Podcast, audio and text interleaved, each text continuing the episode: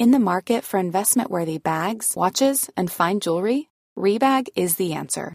Rebag is a luxury resale platform where each piece is carefully inspected by experts to ensure quality and authenticity. Use Rebag to buy and sell finds from the world's top brands, including Louis Vuitton, Chanel, and Cartier. Head to Rebag.com and get up to 15% off your first purchase as a member with code REBAGNEW. Shop today at Rebag.com. That's R E B A G.com. And use promo code REBAGNEW for up to 15% off your first purchase as a member. Cuentos cortos en inglés. Short stories in Spanish. Versión bilingüe. Bilingual version. La batalla de los duendes. The Battle of the Elves. Hace mucho tiempo, en un pueblo pequeño, vivía un zapatero y su esposa. Eran buenas personas, pero su tienda estaba en problemas. No podían comprar cuero para hacer zapatos, y la situación empeoraba. Una noche, después de cerrar la tienda, dejaron algo de cuero en la mesa, esperando usarlo al día siguiente Mientras dormían, sucedió algo mágico. Long ago, in a small village, lived a cobbler with his wife. They were good people, but their shop was in trouble. They couldn't afford leather for shoes, and the situation worsened. One day, after closing the shop, they left some leather on the table, hoping to use it the next day. While they slept, something magical happened. Pequeños duendes, al enterarse de la tristeza del zapatero, decidieron ayudar. Trabajaron toda la noche cosiendo y martillando, hasta crear los zapatos más hermosos que jamás hubieran visto. Al despertar, el zapatero y su esposa encontraron la tienda en desorden, pero los zapatos estaban a salvo gracias a los duendes buenos. Little elves, hearing about the cobbler's sadness, decided to help. They worked all night sewing and hammering, creating the most beautiful shoes ever seen. Upon waking, the cobbler and his wife found the shop in disarray, but the shoes were safe, thanks to the good elves. Los clientes quedaron impresionados por la calidad y el diseño de los zapatos. La noticia se corrió y pronto la tienda del zapatero estaba llena de gente agradecida. Los duendes, felices de haber ayudado, observaban desde su escondite, listos para actuar de nuevo si era necesario. customers were impressed by the quality and design of the shoes. The news spread, and soon the cobbler's shop was filled with grateful people. The elves, happy to have helped, watched from the hiding place, ready to act again if needed. Sin embargo, no todos los duendes eran amigables. En el bosque cercano vivían otros duendes traviesos y envidiosos. Al enterarse de la ayuda de los duendes buenos, decidieron jugar una travesura. Planeaban deshacer todo el trabajo de los duendes amigables mientras dormían. However, not all the elves were friendly.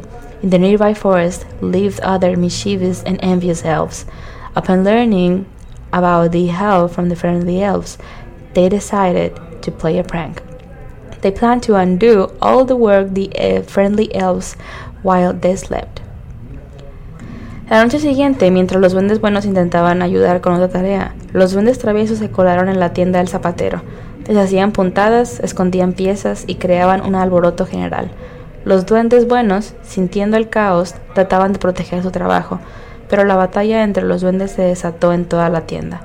The next night, While the friendly elves tried to help with another task, the mischievous elves sneaked into the cobbler's shop. They unstitched his pieces and created general chaos. The friendly elves, sensing the turmoil, tried to protect their work, but the battle between the elves erupted throughout the shop. Los duendes traviesos eran astutos, pero los duendes buenos eran más, y con su ingenio y colaboración lograron frustrar los planes maliciosos de los otros. Cuando el sol comenzó a iluminar el horizonte, los duendes traviesos se retiraron derrotados. The mischievous elves were cunning, but the friendly elves were more, and with their wit and collaboration they managed to thwart the malicious plans of the others. As the sun began to illuminate the horizon, the mischievous elves retreated, defeated. El zapatero y su esposa, despertando ante el inusual alboroto, encontraron la tienda en desorden pero al mirar más de cerca vieron que sus zapatos estaban a salvo, gracias a los esfuerzos de los duendes buenos. Agradecidos dejaron un pequeño regalo para los duendes en agradecimiento por su ayuda. The cobbler and his wife, waked up by the initial commotion, found the shop in disarray, but upon closer inspection they saw that the shoes were safe, thanks to the efforts of the friendly elves. Grateful, they left a small gift for the elves in appreciation for their help. Desde ese día, los duendes buenos continuaron ayudando al zapatero y su esposa. La tienda prosperó, y aunque los duendes traviesos aún intentaban jugar sus bromas y la unión y la astucia de los duendes buenos siempre prevalecían. La historia de la batalla de los duendes se convirtió en un cuento popular en el pueblo, enseñando a todos sobre la importancia de la colaboración y la bondad, incluso en medio de la envidia y la travesura. From that day on, the friendly elves continued to help the cobbler and his wife, and the shaft thrived. Although the mischievous elves would still try to play their pranks, the unity and cleverness of the friendly elves always prevailed. The story of the Battle of the Elves became a popular tale in the village, teaching everyone about the importance of collaboration and kindness, even amid envy and mischief. The end. El fin.